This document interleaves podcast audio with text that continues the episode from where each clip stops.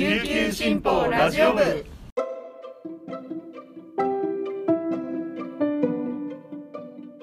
おはようございます。沖縄から届ける声の長官琉球新報ラジオ部です。2022年1月18日火曜日本日のパーソナリティはデジタル推進局の上里あやめが担当します。今日の那覇の予報は曇り。最低気温は14度最高気温は18度となっています。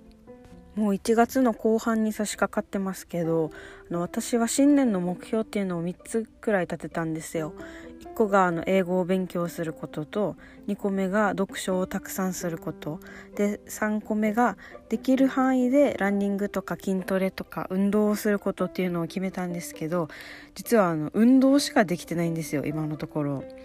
なんか英語とかは資格試験に申し込んだので絶対やらないといけないんですけど勉強する気が全く起きなくてで読書もなんだか気が乗らないっていう感じで全然できてないんですね。でもう日々ランニングと筋トレばっかりやっててやばいなと思いつつもなんか続けちゃうんですよね。だから体だけがなんかどんどん健康になっててまあそれはいいんですけど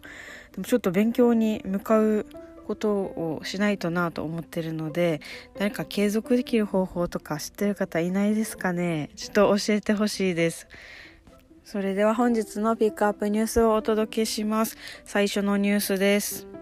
23日投開票の名護市長選を前に琉球新報社と沖縄タイムス社共同通信社は16日と17日の2日間電話世論調査を合同で実施しました。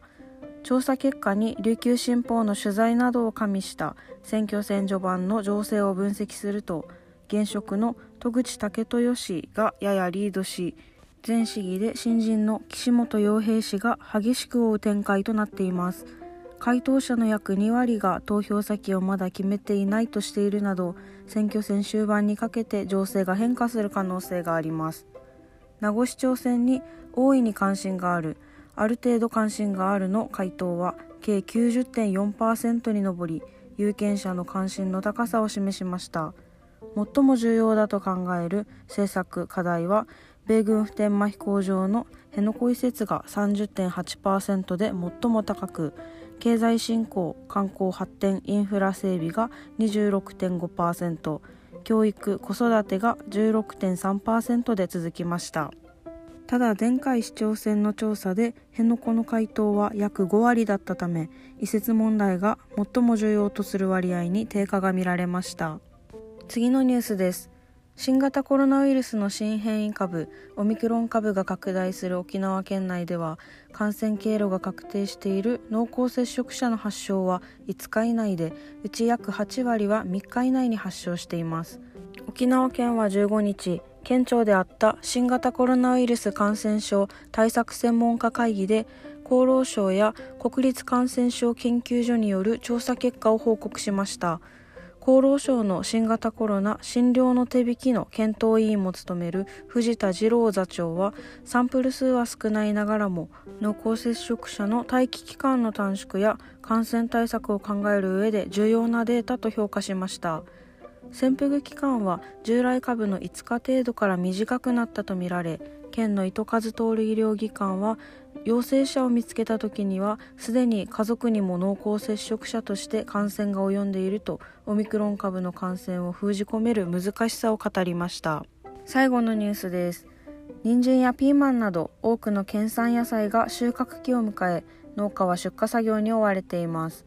17日糸満市キャンのビニールハウス内では外気よりも10度ほど気温が高い中拳大ほどのピーマンが次々に収穫され箱は艶のある緑色でいっぱいになりました。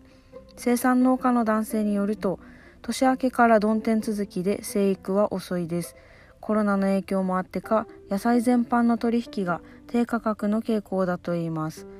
人参の収穫期も同時に迎え大忙しの男性は自慢のピーマンができた。エコファーマーの認定を県から受け日々研鑽を重ねている。もっともっといいピーマンを作り続けたいと笑顔で話しました。ぜひあの記事の写真も見てほしいんですけどもう本当にツヤツヤの大きいピーマンの写真が載ってるのでぜひ見てみてください。